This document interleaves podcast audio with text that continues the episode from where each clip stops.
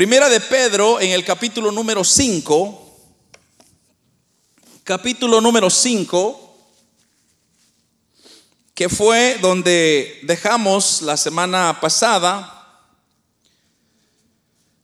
En esta ocasión corresponde continuar con el versículo 5 al 9. Vamos a leer. Y si usted lo tiene, dice un fuerte amén o gloria a Dios. Dice, hermanos, la palabra del Señor, primera de Pedro, capítulo 5, versículo 5. Igualmente, jóvenes, estad sujetos a los ancianos y todos sumisos unos a otros, revestidos de humildad, porque Dios resiste a los soberbios y da gracia a los humildes. Humillaos pues bajo la poderosa mano de Dios para que Él os exalte cuando fuere tiempo. Echad toda vuestra ansiedad sobre Él porque Él tiene cuidado de vosotros. Sed sobrios y velad porque vuestro adversario el diablo, perdón, porque vuestro adversario el diablo, como león rugiente anda alrededor buscando a quien devorar, al cual resistid firmes en la fe, sabiendo que los mismos padecimientos se van cumpliendo en vuestros hermanos en todo el mundo. Amén. Vamos, hermanos, a continuar. Bueno, ya nos queda, debo de aclarar, ya nos queda este y el siguiente miércoles eh, finalizamos ya esta primera carta del apóstol Pedro. Y ha sido muy emocionante, hermanos, el la travesía que hemos llevado a través de este libro, eh, este ya es el mensaje creo que número 23 o 24 por ahí, de todo lo que hemos sacado provecho. Y es interesante, hermanos, cómo la palabra del Señor pues eh, nos ha dejado tanta, tanta riqueza que solamente si hubiera tanto tiempo pudiéramos nosotros aprender mucho. Pero en este capítulo número 5 que comenzamos, como dije la semana pasada, el apóstol Pedro está básicamente concluyendo su libro, pero él no quiere dejar abandonado un punto muy importante y es lo que se le llama la exhortación.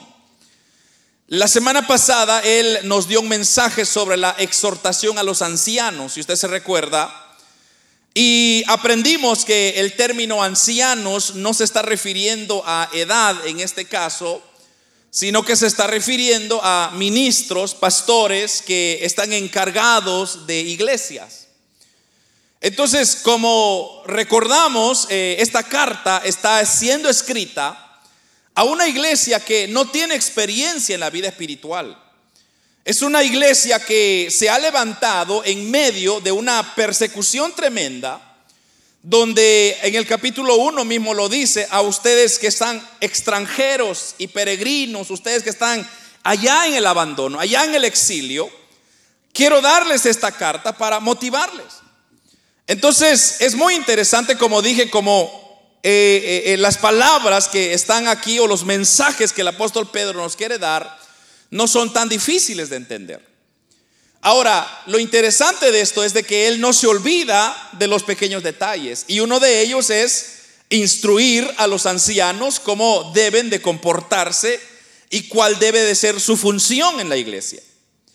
Pero fíjese que ahora en este punto o en esta lección que ahora tenemos, él ahora se está dirigiendo a un grupo de personas más y es a la juventud, a los jóvenes. Porque si usted lee el versículo 5 conmigo, con la cual fue que abrimos, mire las primeras dos palabras que dice, igualmente jóvenes. Ahora usted podría decir, ah, bueno hermano, entonces me equivoqué porque eh, no hubiera venido, mejor hubiera mandado a los jóvenes. No, para usted también es el mensaje. Porque a pesar de que está dirigido a la juventud, él también tiene una tremenda enseñanza para nosotros. Y ya al final, al final del, mensaje, le voy a explicar un poquito el por qué él le dedica este espacio a la juventud. Entonces, la primera exhortación, como dije, ya lo subrayamos, quedó para los ancianos. Ahora, la segunda exhortación que el apóstol Pedro está dedicándose ahora es a los jóvenes.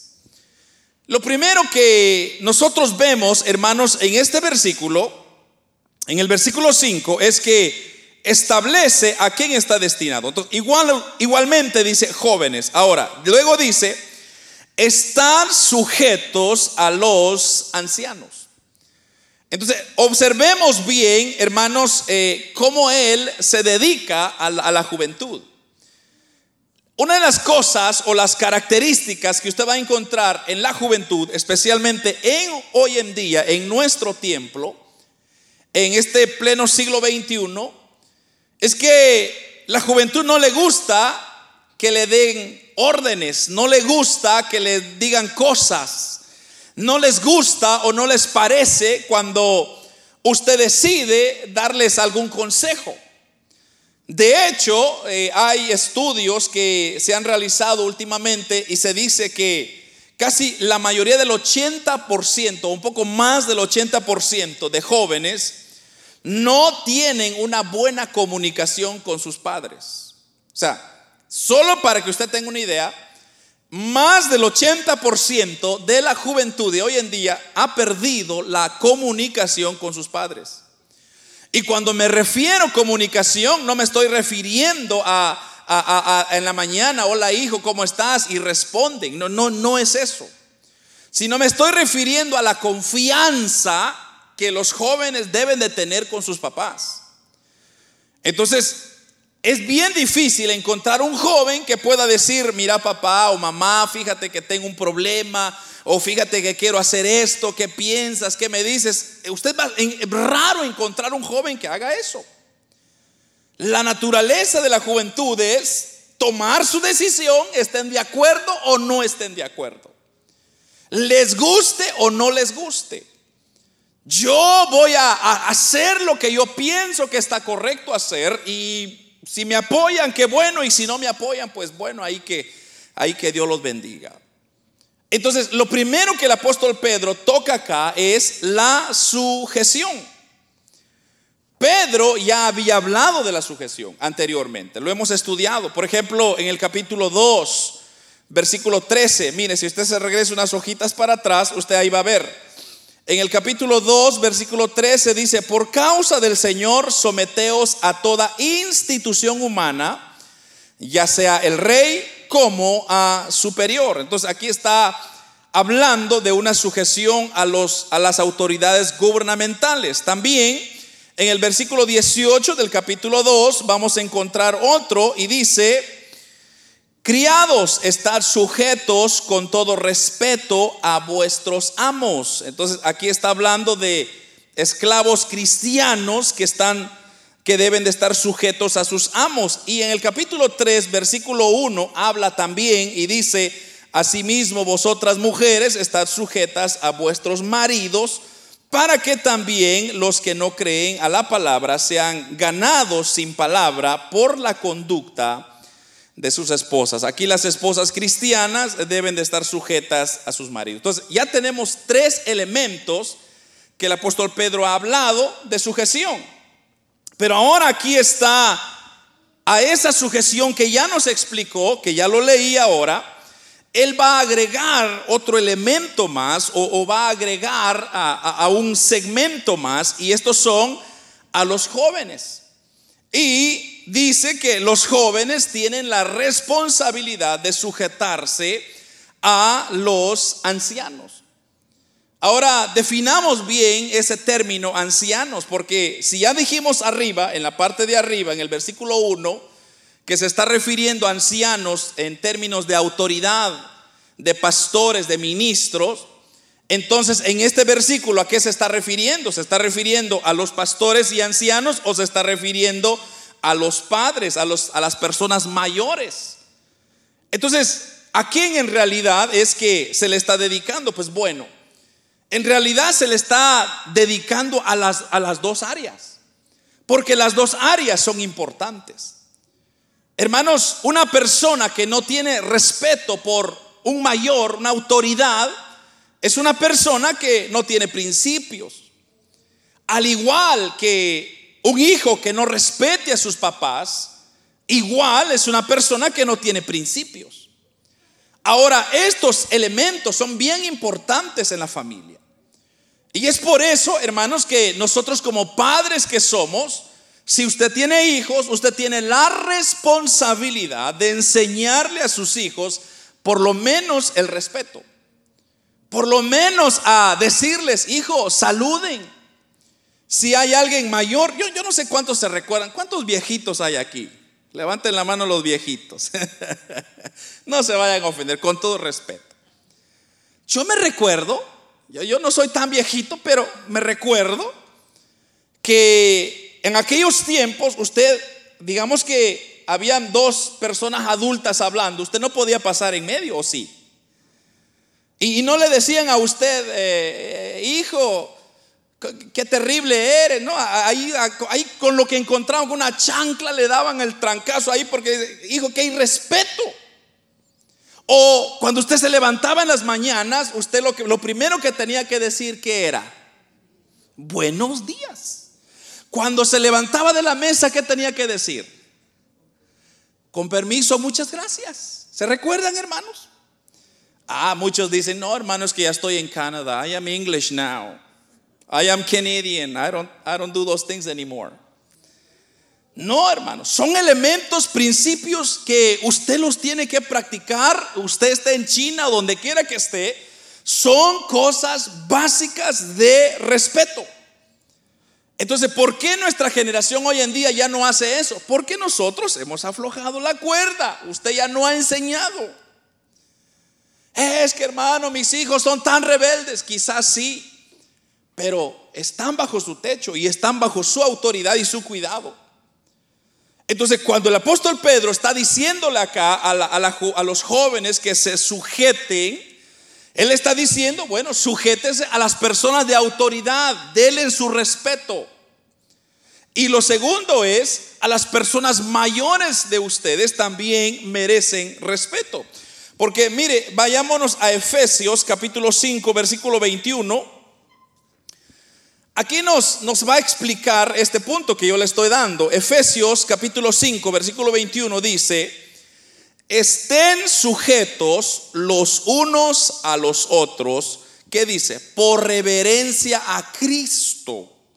Notes esto, estén sujetos los unos a los otros por reverencia a Cristo.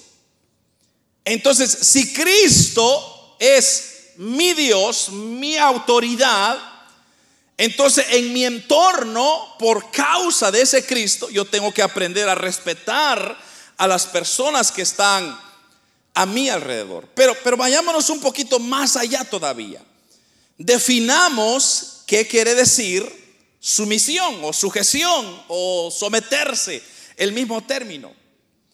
En realidad, si nos vamos al griego original, eh, es el mismo término que, que significa un montón de cosas. Y se lo voy a leer porque hay, son, son muchos para poder memorizar, pero la palabra griega que se usa es upotazo, upotazo, que significa, mire esto, disponer bajo, subordinar, sujetar, poner en sujeción, sujetarse, obedecer, someterse al control de uno, ceder a la al consejo de otro, obedecer o estar sujeto. O sea, todo eso significa sujeción.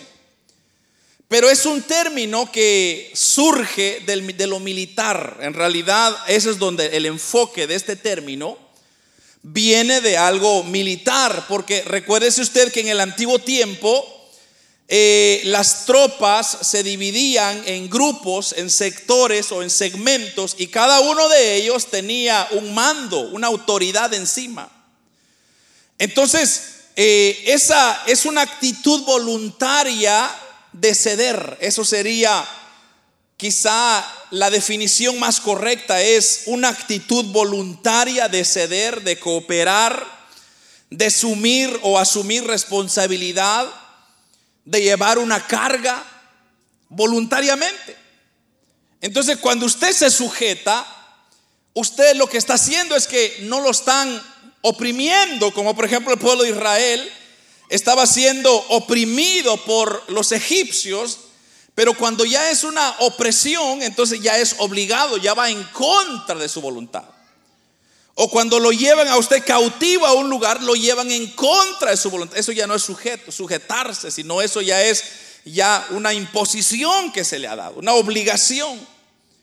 Pero cuando se habla de someterse, que es lo que está diciendo el apóstol Pedro acá, donde dice, estad sujetos. Lo que está diciendo el apóstol Pedro es, tomen ustedes una actitud voluntaria de ceder. Ahora, no, nótese bien lo que está diciendo.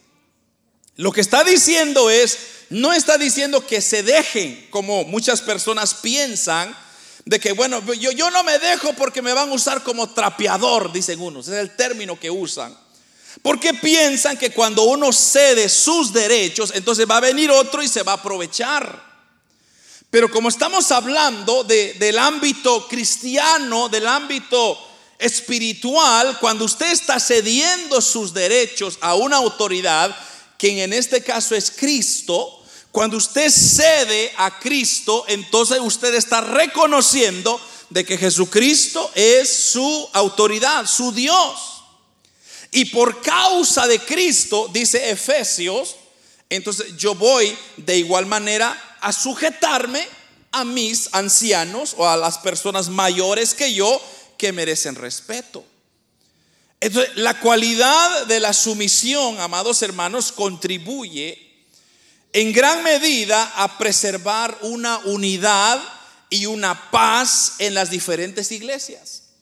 Cuando hay una iglesia sumisa, sujeta, óigame bien, a Cristo, primeramente, entonces su entorno comienza a trabajar bien, porque todos estamos sujetos y todo lo que hacemos está para honrar y adorar a Cristo, el Dios Todopoderoso, quien murió en la cruz por nosotros. Entonces, cuando yo cedo mi orgullo, mi vida, y, lo cedo a los pies de Cristo, entonces lo que yo estoy haciendo es, lo que yo estoy haciendo es permitiendo de que todos sigamos ese mismo ejemplo, porque mire hermano, aprendamos un poco de Cristo.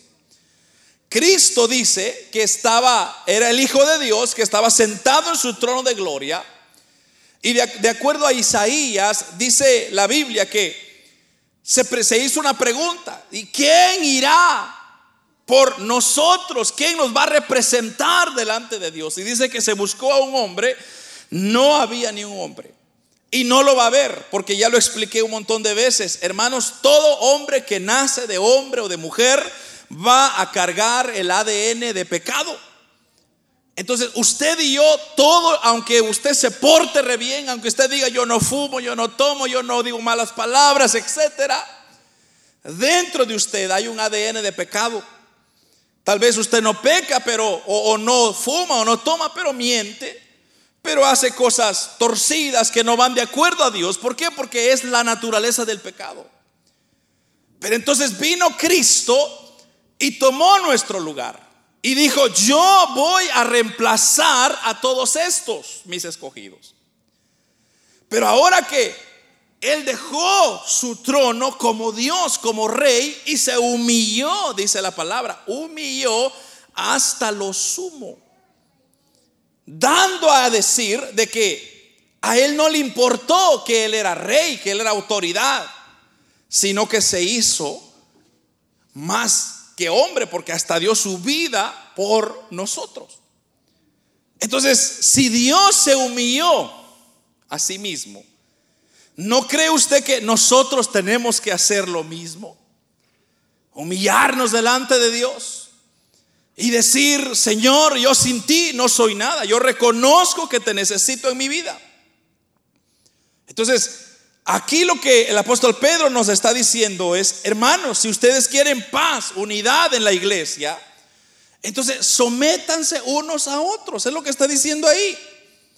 Dice, igualmente jóvenes, están sujetos a los ancianos y todos sumisos unos a otros, revestidos de humildad. Ahora, ¿por qué? ¿Por qué hay que someterse? Ahí lo dice él haciendo una referencia a un proverbio, Proverbio 3:34, donde dice que Dios resiste a los soberbios y da gracia a los humildes. Si usted lee esta, la, nueva versión internacional de ese versículo, eh, la nueva, la NBI lo pone de esta manera: Dios se opone a los orgullos, a los orgullosos, pero da gracia a los humildes. Se opone. Ese término de oponerse es que Dios no está de acuerdo con aquellas personas que son orgullosas. ¿Por qué? Porque lo que hace el orgullo es que enseguece a la persona. Note usted, cualquier persona orgullosa lo enseguece. No puede ver, no puede verse a sí mismo. Entonces, cuando no puede verse a sí mismo, ¿qué comienza a suceder?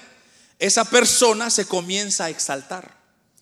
Esa persona comienza a decir, es que yo soy, es que sin mí, es que yo aquí, es que yo allá. ¿Pero por qué? Porque está cegado. El orgullo lo ha cegado. Entonces Dios dice, a esas personas yo los voy a ver de lejos. Pero aquellos que son humildes, entonces a eso les voy a dar gracia. A esos son a los que yo me voy a acercar, dice Dios. Porque si no, hermano, recuerdes el primer pecado que ocurrió en el cielo fue eso, el orgullo de Satanás. Dice que Satanás quería hacerse, y si no, un poco más grande que Dios. Y solo fue un pensamiento. Y Dios le dijo, no, no, no, Señor, aquí no cabe eso. Yo al orgulloso lo veo de lejos y lo tira hacia la tierra. Y ahí es donde ahora Satanás se ha hecho poseedor de esta tierra. Pero en el cielo no entra el orgullo. Entonces, si usted quiere entrar al cielo, vaya trabajando con el orgullo no cabe en nosotros. Ahora, ¿cuál es lo opuesto del orgullo? Humildad. ¿Qué es lo que está diciendo ahí? Entonces, llenémonos de humildad. La humildad, hermanos, no es como dije, aquellas personas que se visten con zapatos rotos y, jeans rotos y esos son los humildes. No, esos quizá es otra cosa lo que tienen. La humildad está en el corazón. La persona humilde es aquella persona que sabe reconocer sus autoridades, la respeta, pero sobre todo lo hace porque ama a Cristo. Porque Cristo fue el que nos dio el ejemplo. Ahora, en el versículo 5, o perdón, sí, de 5, 6 y 7, mire, si nosotros veamos, continuemos ahora en el versículo 6, dice, humillaos pues, continúa, bajo la poderosa mano de Dios para que Él os exalte cuando fuere tiempo. Entonces aquí el apóstol Pedro, una vez más, eh, está definiendo este término de, humildad. Ahora es, no es sujeción, sino ahora es humildad. Entonces, el segundo elemento es, el primer elemento es sujetarse o sujetémonos. El segundo elemento es vestirse de humildad, que es lo que está diciendo acá. Entonces, para entender qué es lo que está diciendo es definamos la palabra humildad. Y la palabra que el apóstol Pedro usa acá es un poco difícil de, pronunciarla en, en griego porque es muy larga, pero significa tener una opinión humilde de uno mismo. Una bajeza de mente es como otros lo han dicho. Es una cualidad importante de lo que constituye la mente de Cristo, porque mire, le voy a leer esta cita, Filipenses, Filipenses capítulo 2, versículo 3 al 5. Mire lo que dice esta porción y lo voy a leer en la nueva versión internacional, solo porque la nueva versión internacional lo pone de, otro, de un término más fácil de entender. Pero mire, Filipenses capítulo 2, versículo 3 dice, no hagan nada por egoísmo o vanidad. Más bien, con humildad consideren a los demás como superiores a ustedes mismos. Cada uno debe velar no solo por sus propios intereses, sino también por los intereses de los demás. La actitud de ustedes debe ser como la de Cristo Jesús. Mire qué interesante esta porción, hermano. Porque aquí lo que está diciendo eh, está dándole una definición a lo que sería humildad. Y, la humildad es no hacer nada por egoísmo o vanidad, dice ahí, sino más bien dice que consideremos, consideremos a otras personas mayores que uno. Y, le digo, me voy a adelantar un poco porque ¿por qué es que el apóstol Pedro nos está diciendo o les está diciendo a los jóvenes, vístanse de humildad? Porque como dije, los jóvenes les cuesta humillarse. Como la juventud está en su fuerza, en su vigor, entonces ellos piensan que no hay nada superior a ellos. Es más, cuando usted nace, hay una naturaleza en usted que le dice, defiéndete, demuestra que tú eres. Entonces, una de las analogías que yo le, le, he dicho siempre es, si usted pone a dos bebecitos juntos y pone un juguete, ¿qué cree usted que va a ocurrir entre esos dos bebés? Se van a pelear por el juguete. Ahora, dígame usted, ¿quién les enseñó a los bebés a pelear?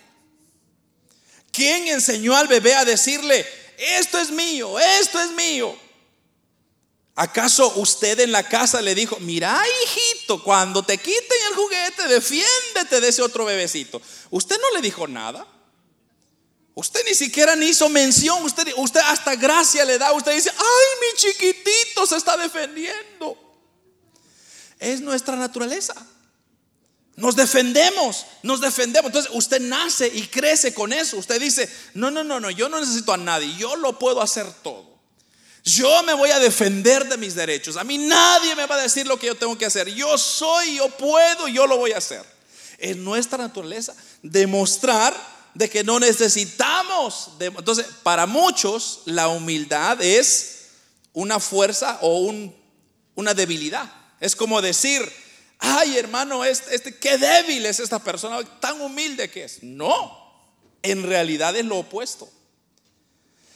La persona que es humilde es la persona que va a llegar más lejos que la persona que no lo es. Porque mire pues, la persona soberbia, esa persona no puede vivir sin estar en problemas. ¿Por qué? Porque ya le dije, su naturaleza, su orgullo le bloquea, no puede ver más allá. Entonces ese toda la vida anda peleando con medio mundo, demostrando que él puede. Hermano, la persona humilde no demuestra, sino hace. La persona que es humilde sabe entender y decir, no, no, no, momento. Que este se exalta y se cree, qué bueno, pues lo felicito. Pero yo voy a, a procurar a mantener, uno, el respeto. Dos, mantener la humildad. La humildad me va a ayudar a reconocer a dónde estoy fallando yo y ahí lo voy a corregir. Repito, la humildad me va a ayudar a reconocer dónde estoy fallando.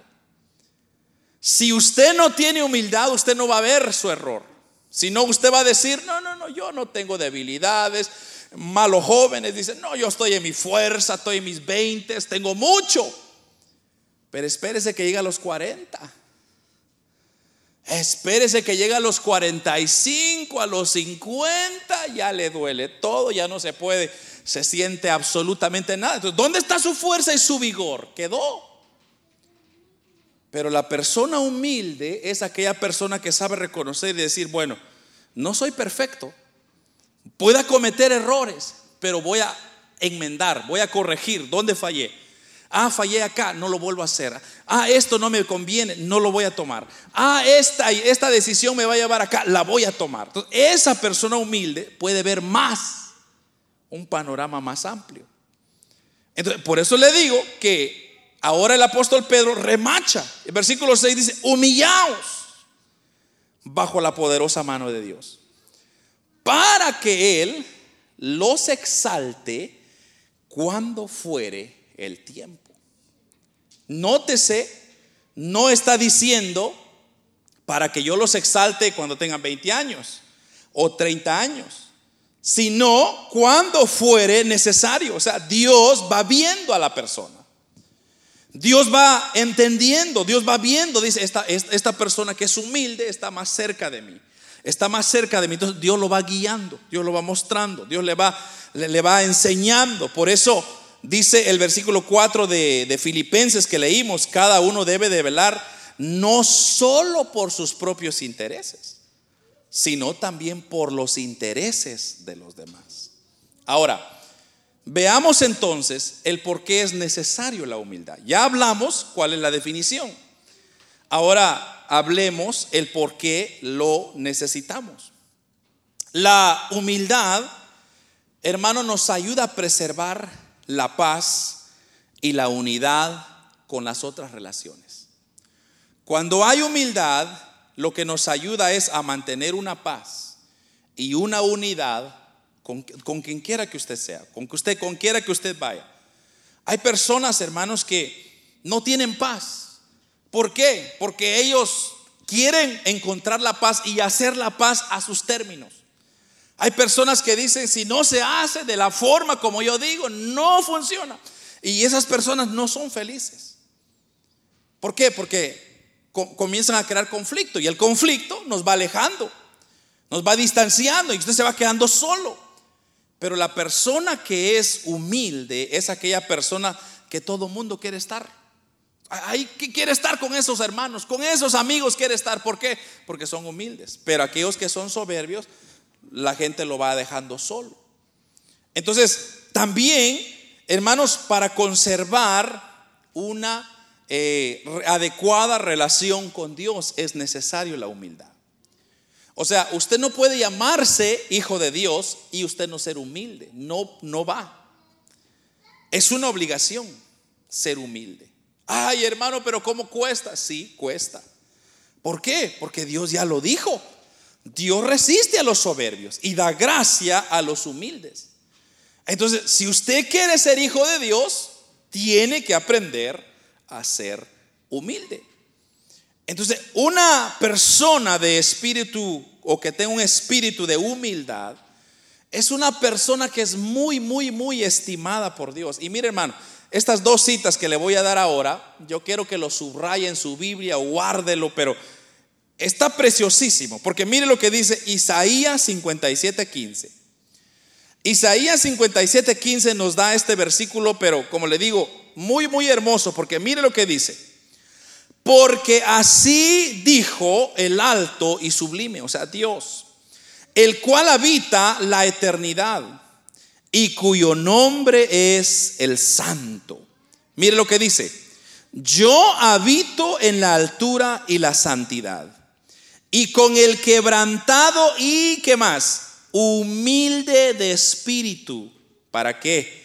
Para hacer vivir el espíritu de los humildes. Para vivificar el corazón de los quebrantados. Lo voy a leer una vez más, un poco más rápido porque así dijo el alto y sublime, el que habita la eternidad y cuyo nombre es el santo, yo habito en la altura y la santidad y con el, con el quebrantado y humilde de espíritu, para hacer vivir el espíritu de los humildes y para vivificar el corazón de los quebrantados.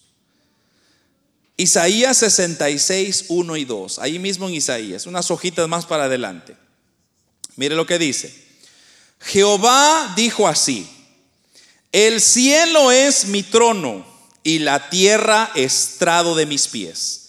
¿Dónde está la casa que me haréis de que me habréis de edificar? ¿Y dónde el lugar de mi reposo? Mi mano hizo todas estas cosas y así todas estas cosas fueron, dice Jehová. Pero, pero miraré a aquel que es pobre y humilde de espíritu y que tiembla a mi palabra. Nótese. Primero comienza, los dos versículos, comienza Dios dándose su lugar. Él dice, yo soy el alto y sublime. Yo habito en la eternidad. O sea, como diciendo, yo hago lo que yo quiero. Yo soy Dios, que es lo que dice en Isaías 66. Jehová dijo así, el cielo es mi trono. y la tierra el estrado de mis pies. Ahora, dejemos ahí por un segundito. Con esas calificaciones que Dios nos ha demostrado ahí, ¿dónde queda el hombre? En la nada. El hombre queda básicamente en lo absoluto nada.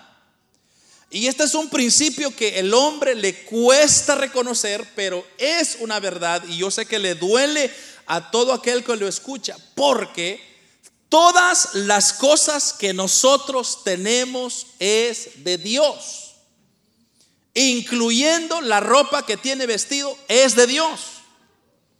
Usted podrá decir, ay hermano, si usted supiera cuánto me sacrifiqué para, para pagar ese, ese, ese traje, esa ropa, cuánto sufrí, cuánto sudé. Y quizás sí, es cierto. Pero una cosa le digo, si Dios no le da vida a ese animalito para que creciera y sacara de ella el algodón o, o el árbol de donde sale el algodón, usted no tuviera nada, aunque tuviera dinero y esfuerzo. Segundo, si Dios no le hubiera dado la fuerza para levantarse e ir a ganarse los dólares, usted no tuviera cómo pagar y comprar lo que usted ahora tiene. Inclusive, hasta el aire que usted respira es prestado. Todo en lo absoluto Dios se lo ha prestado. Por eso, hermanos, nunca vaya usted a decir, yo soy o es mío. Eso es orgullo. Y Dios no mira el orgullo con agrado. Entonces, lo que hay que hacer es reconocer lo que dice acá. Porque mire, mire la pregunta que hace Dios al hombre y le dice, ¿dónde está la casa que me habréis de edificar? O sea, como diciendo, ¿dónde, si ustedes son capaces, como ustedes creen ser, construyanme una casa pues para que yo viva. Nos quedamos y decir, bueno, pero Solo imaginemos la inmensidad de Dios. No hay casa ni lugar que lo puede contener. Entonces, ¿qué somos nosotros? Somos absolutamente nada. La Biblia mismo nos dice que nosotros somos como barros en las manos del alfarero. ¿Y qué le va a decir el barro al alfarero? ¿Por qué me hiciste así? ¿Por qué me hiciste gordito? ¿Por qué me diste una oreja grande? No podemos reclamarle. Si el alfarero quiso hacernos así, lo que tenemos que decir es, gloria a Dios, gracias Señor. Porque así feito y gordito, así soy bonito, aleluya. No importa. La clave aquí es entender que nosotros somos nada y Dios es todo. Y que si estamos en esta tierra es gracias a su favor y a su misericordia. Porque Él pudo haber dicho el día de hoy, pues hoy no te doy aliento de vida, no te doy oxígeno y ahí quedamos. ¿Se ha preguntado usted cómo es que no se muere en la noche? ¿Cómo es que usted, su sistema ha aprendido a respirar y a roncar a pesar de que usted está, pero saber en dónde? Y no se ha muerto. Eso se llama gracia de Dios. Entonces, ¿qué es lo que nos toca hacer?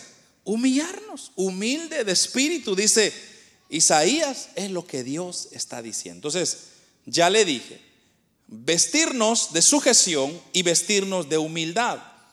Ahora, hay unas cuantas cosas que el apóstol Pedro nos quiere enseñar a través de la humildad. Y uno es que nos humillemos bajo la poderosa mano de Dios, como dice el versículo 6. O sea, es decir, someternos a su obra providencial en nuestras vidas. O sea, eso incluso si significa soportar la persecución. A veces nos toca sufrir, llorar, a veces va a ser duro, a veces hay que reír, pero en medio de todo eso, nosotros tenemos que humillarnos bajo la poderosa mano de Dios. Entonces, no es al hombre a quien usted se tiene que humillar, es a Dios. Ahora, al hombre lo que se le da es el respeto, no la humillación. La humillación nos ayuda a exaltar a Dios en nuestra vida, pero mi, e, e, en esa humillación a Dios, entonces equivale a respetar a mis autoridades. respetar a mis mayores, saludar a mis hermanos. Hermano, qué lindo fuera de que hoy en día las familias regresáramos a comer a la mesa, a darle gracias a Dios por el alimento juntos, a disfrutar, hermanos, de una buena conversación, a entender, a involucrarnos en la vida de nuestros hijos y decir y ayudarles y explicarles y, instruirles, aconsejarles, qué lindo fuera. Pero ¿a dónde hemos llegado el día de hoy? Ya la mesa llegó a ser un adorno. Hoy en día lo que, lo que, lo que hay es uno come en el sofá, otro en su cuarto, otro en la calle ya nadie saluda cuando entra, cuando sale. Ya no hay respeto, ya no hay nada. Entonces, ¿qué está pasando? Lo que está pasando es que ya perdimos la humildad. Y si perdemos la humildad, entonces lo perdemos todo. Pero lo segundo que el apóstol Pedro quiere decirnos, hablando de la humildad, es lo que dice en el versículo 7. Mira lo que es el versículo 7 echando toda vuestra ansiedad sobre Él, porque Él tiene cuidado de vosotros. Mire qué interesante esto.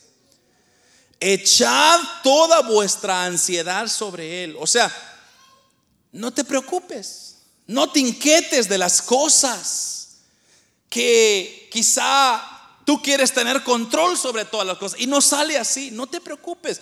Deja que Dios tiene el control absoluto de todas las cosas. Mire, eh, es más, le voy a leer esta porción porque esta porción está preciosa. Mateo, Mateo 6:31. Y lo voy a leer un poco rápido porque ya casi no tengo tiempo y quiero terminar otro punto más.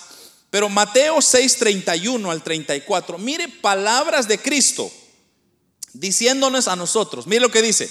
No os afanéis, pues diciendo, ¿qué comeremos o qué beberemos o qué vestiremos? Porque los gentiles buscan todas estas cosas, pero vuestro Padre Celestial sabe de qué tenéis necesidad de todas estas cosas. Mas buscad primeramente el reino de Dios y su justicia, y todas estas cosas, mire, os serán añadidas. Así que no os afanéis por el día de mañana, porque el día de mañana traerá su afán, basta cada día con su propio mal. Hay personas que no pueden vivir y dormir y soñar porque mañana no saben. Mire, deja su mañana en las manos de Dios. Si usted está en las manos de Dios, usted está seguro. No se preocupe, Dios le va a suplir su necesidad. Usted podrá decir, sí, hermano, pero ¿qué me va a dar de comer? Dios. ¿Acaso no lo ha hecho todo este tiempo con usted? ¿Acaso Dios no le ha dado más? Y mire, hermano, esta noche que llegue a su casa, por favor le pido que abra su closet y comience a contar cuántas mudadas de ropa tiene. Tiene hasta de más, hasta para regalar. ¿Cuántos zapatos tiene? No tiene necesidad. Pero como nosotros queremos el último diseño, es que este otro, es que ahora la marca esta, nadie se fija, nadie pregunta. Pero como es, el afán de la vida, el afán es tener, tener, tener, tener. Hermano, es increíble todas las cosas que nosotros tenemos. Una vez le llegó una, así creo que ya le contesto, una vez llegó allá a Guatemala nosotros somos de Guatemala, pero nosotros venimos de un lugar bien pobre, de, una aldea nosotros venimos. Y, llegó alguien de, Suecia que había llegado a dar unas clínicas de salud y alguien le preguntó a esa, a esa señora y le dijo, mire, ¿cómo es la vida allá en Suecia? Y la señora le dice, pues fíjese que la vida en Suecia es muy bonita la persona más pobre tiene una casa y dos carros. En un lugar pobre, hermano. Eso dice la gente. ¿Eso es la pobreza? Sí, esa es la pobreza. O sea, entonces ya se imagina usted cómo serán los ricos, la media clase. Allá la gente, hermano, no tiene a veces ni para comer. Tiene que ir a levantar leña en los bosques para cocinar, si no, no hay. Si no hay cosecha de maíz, no hay comida. Si no siembran los frijoles, no hay comida, no comen. Y la señora diciendo, no, solo dos carros y una casa, tan pobres. Y así estamos nosotros, hermano. Nosotros pensamos que no tenemos lo suficiente y usted tiene más de lo que necesita. Entonces, ¿qué está pasando? Lo que pasa es que nosotros ya perdimos lo que dice acá, lo que Cristo le dijo, ya nos estamos afanando. Es que como el vecino tiene un BM, yo quiero un BM también. Es que como mi amigo tiene un Mercedes, yo un Mercedes también. Afanes, son afanes. Nadie necesita esas cosas. Hermano, usted puede tener un Ford Focus o lo que sea, pero lo lleva a lugar A, a B y usted llega, hace sus transacciones. Es lo mismo que una persona que va en un carro más caro que le está costando más caro todavía. Pero es el afán. Entonces, terminamos esa sección con cuáles son las recompensas de una humildad. Lo primero que dice el apóstol Pedro acá es que Dios da gracia. Dios da gracia a los humildes. ¿Sabe qué significa dar gracia? Dar gracia es dar un favor inmerecido. O sea, Dios siempre le va a dar aunque usted no lo merezca. Dios siempre le va a bendecir aunque usted no lo merezca. Eso significa Dios dará gracia. Y lo segundo es que Él exaltará a los humildes en su debido tiempo. Es cuestión de tiempo. Usted no se preocupe, usted no, no pregunte, usted no juzgue, usted no diga, ay, ¿cuándo, Señor? Ya es mucho, ya es suficiente sufrido. No, usted solo diga, Señor, ayúdame, dame la fuerza para seguir adelante. Yo no quiero fallarte, yo quiero mantener mi humildad, mi sinceridad, mi integridad. Y cuando usted va a dar cuenta, Dios va a ir obrando, hermanos, de las maneras que usted ni siquiera se imagina. Yo soy testigo de lo que le estoy diciendo. Pero avancemos porque ya no tengo tiempo. El tercer punto es, tengamos cuidado con el diablo. Versículos 8 al 9, mire lo que dice.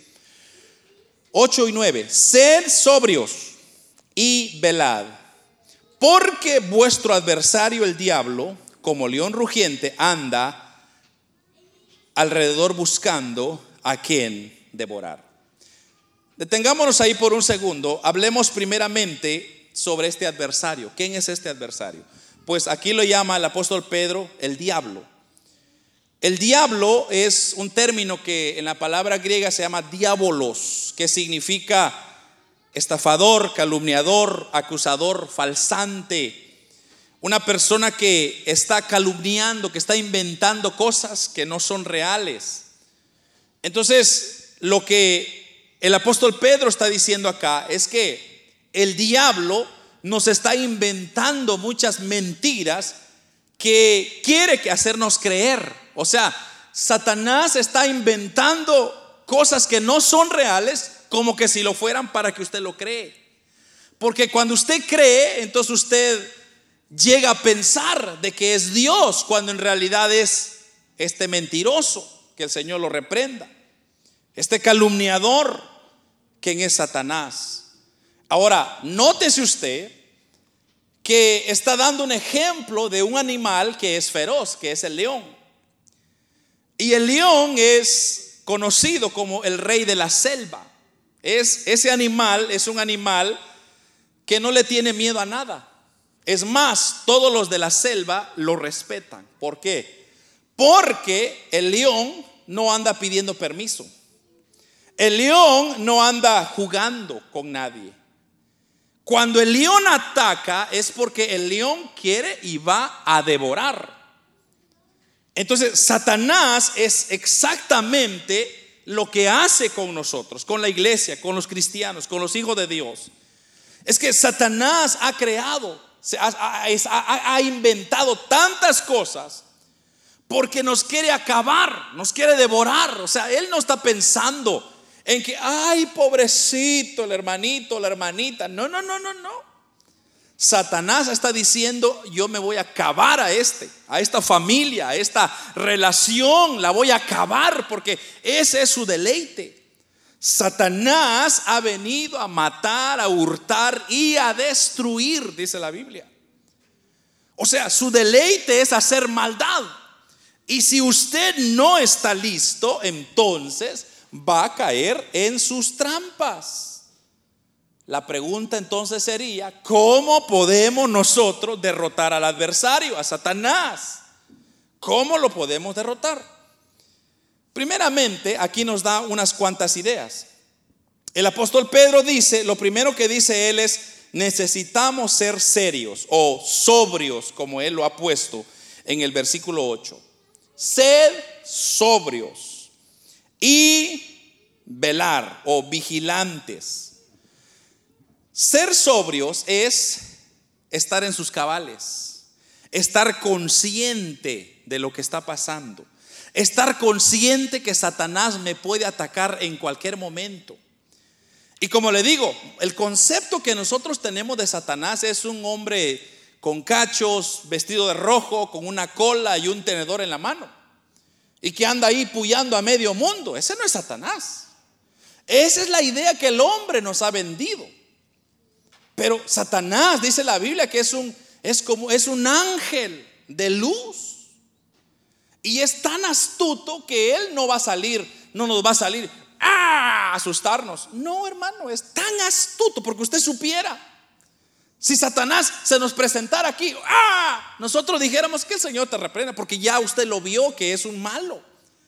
Pero Satanás no se viste así. Se viste como ángel de luz. Puede caminar aquí hasta vestirse como un hermano, hasta con saco y corbata. Y está en muchas iglesias, por si usted no sabía. Pero ¿sabe a qué no resiste? No puede resistir donde está Cristo. Aunque Satanás pudiera estar aquí, no puede hacernos nada porque aquí está Cristo. ¿Y qué dice la Biblia? Donde dos o tres estén congregados en mi nombre, ahí estoy yo. Y si Dios está aquí, Satanás no puede hacernos nada, hermanos. Por eso manténgase cubierto bajo la poderosa mano de Dios no le va a pasar nada. Entonces necesitamos ser sobrios. Estar sobrios es una persona que está consciente.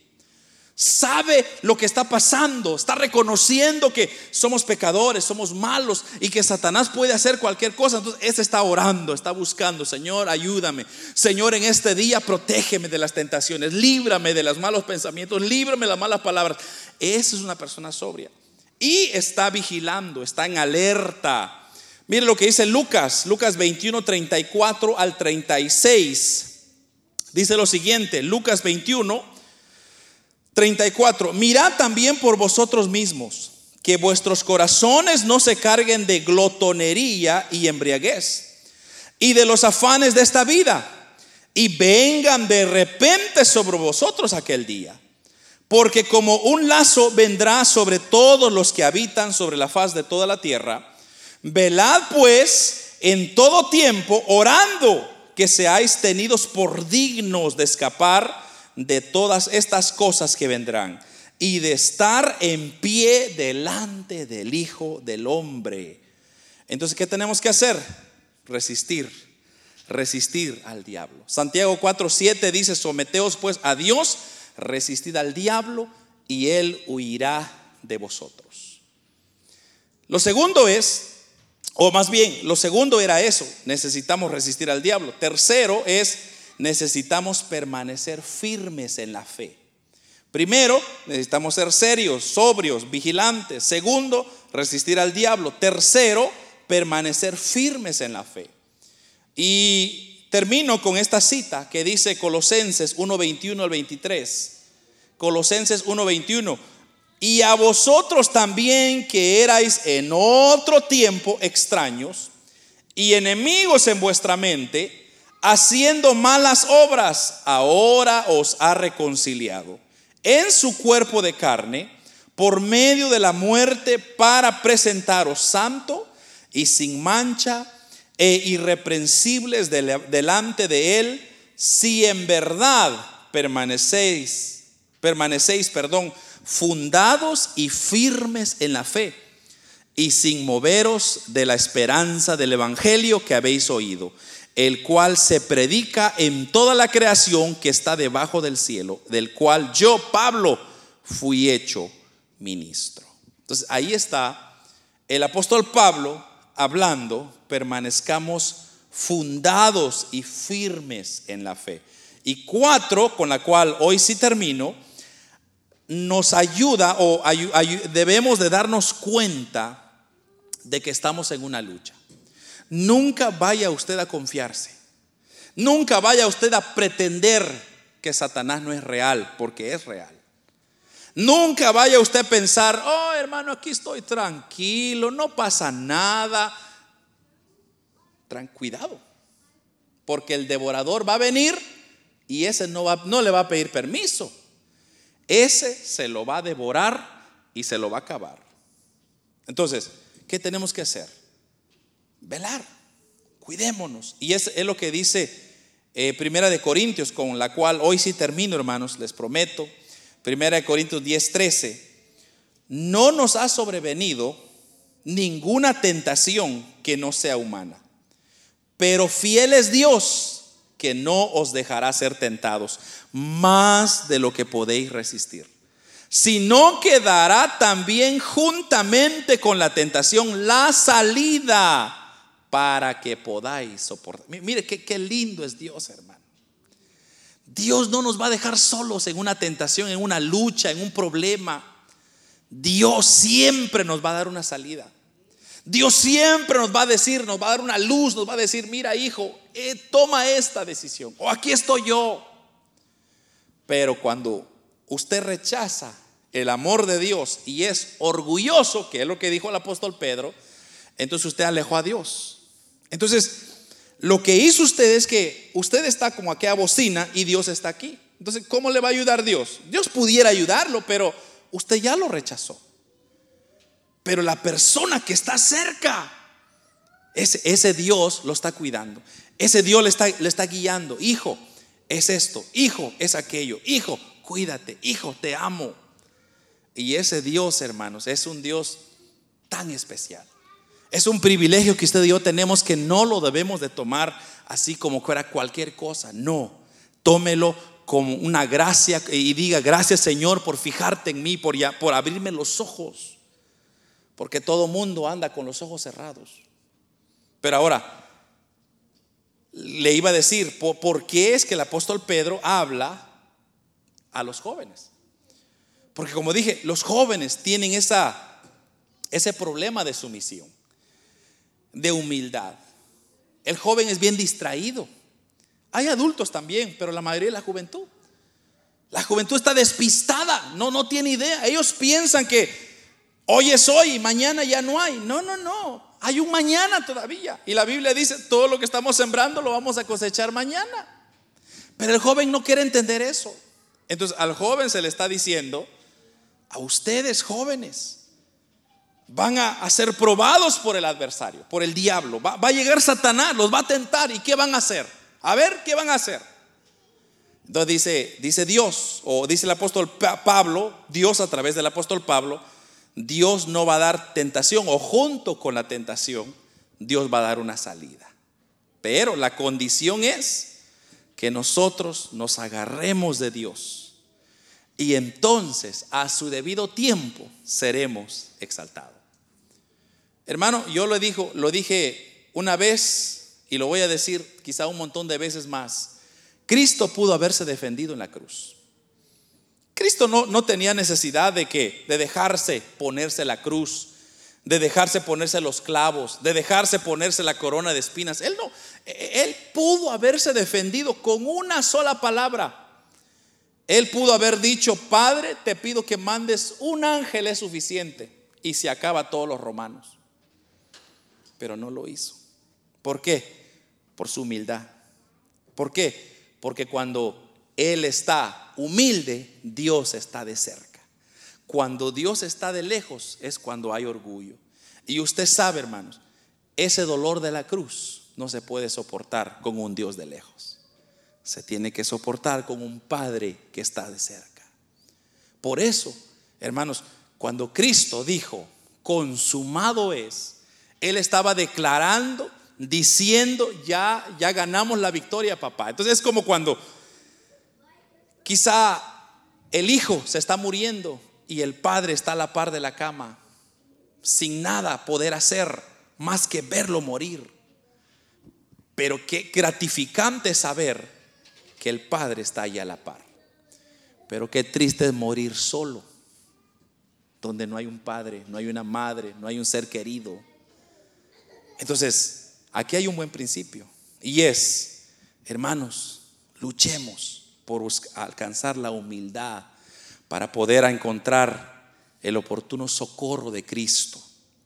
Y así, hermanos, tener matrimonios felices, hogares felices, hijos felices. Quizá van a haber hijos que se van a tener que dar en la cara, pero siempre van a saber que hay una casa donde pueden regresar. Siempre van a decir, hay un papá que no me va a reclamar o me va a rechazar, sino me va a decir, hijo, ven, te doy un abrazo. No felicitándote lo que hiciste. Te voy a corregir por eso, pero lo que yo voy a hacer es que siempre vas a tener una casa donde te vas a recibir un abrazo. Y qué maravilloso es tener una casa donde puede usted recibir un abrazo. Una casa donde no hay un abrazo, hermanos, es triste. Entonces, el apóstol Pedro, le digo, muere muy sabio. Y ahora hay un mensaje más todavía, más precioso todavía, el próximo fin de semana, el próximo miércoles, donde vamos a concluir ya esta carta. Y el apóstol Pedro nos da unas palabras, pero impresionantes. Pero lo dejo picado para que venga la próxima semana. Oramos, hermanos, Padre que estás en el cielo, te damos gracias, Señor, por tu palabra.